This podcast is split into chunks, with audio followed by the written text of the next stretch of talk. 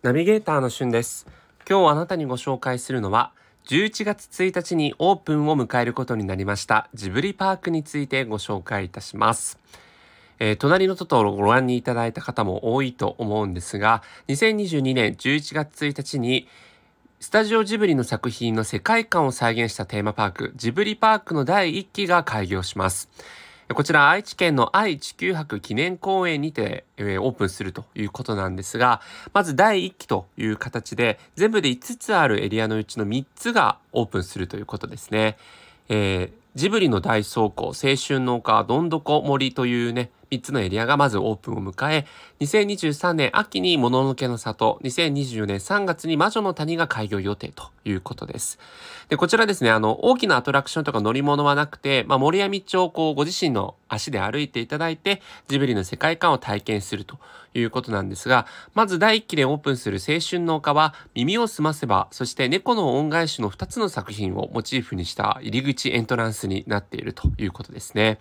えそしてジブリの大倉庫では、天空の城リャプター、隣のトトロ、千と千尋の神隠し、仮暮らしのアリエッティという作品がモチーフになっているなっているということなんですが、この大倉庫に関してはですね、え東京にあります三鷹の森ジブリ美術館の3倍の広さを誇っていて、もうこの一つのエリアでそれぐらい広いんですね。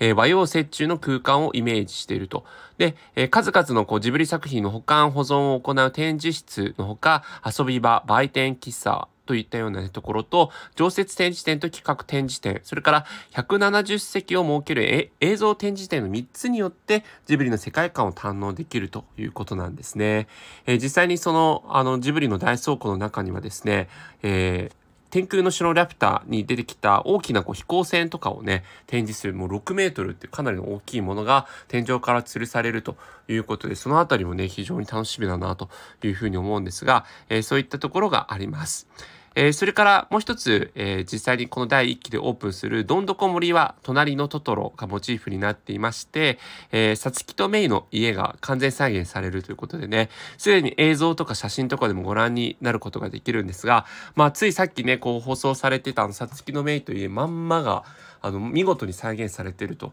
いうところでね本当にこれもうナイス記念撮影のスポットになること間違いなしなんじゃないかなというふうに思います。えー、その後ね、えー、魔女の宅急便とか